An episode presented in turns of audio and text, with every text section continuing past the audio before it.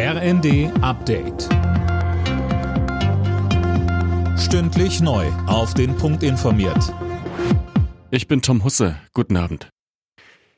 Die Wetterlage in Deutschland hat sich heute am zweiten Weihnachtstag zwar etwas entspannt, die Hochwassergefahr besteht aber vielerorts weiter.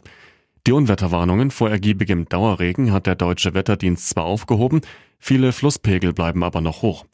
Kritisch ist die Lage unter anderem an der Oker in Niedersachsen, die auch durch Braunschweig fließt. In Thüringen musste ein Ortsteil der Gemeinde Heringen evakuiert werden.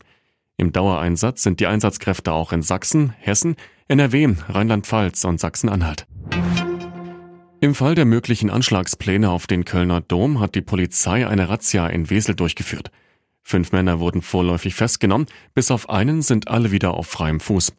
Gegen den 30-jährigen Verdächtigen liegen staatsschutzrelevante Erkenntnisse vor, heißt es von den Ermittlern.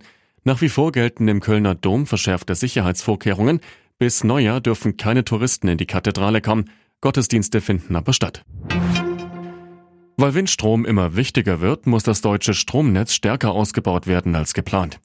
Das sagte der Präsident der Bundesnetzagentur Müller der Rheinischen Post. Michel Kolberg weiß mehr. Bisher sollten in den kommenden fünf Jahren 7500 Kilometer an neuen Leitungen entstehen.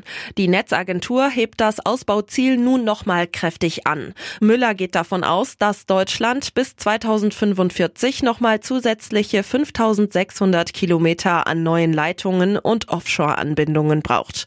Mit dem Ausbau geht es laut ihm nun auch schneller, weil die Ampelregierung Beschleunigungsgesetze auf den Weg gebracht hat. In den Weihnachtsferien sind auch in diesem Jahr wieder viele Menschen auf Reisen.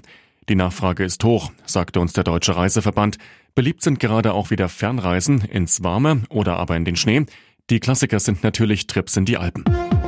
Alle Nachrichten auf rnd.de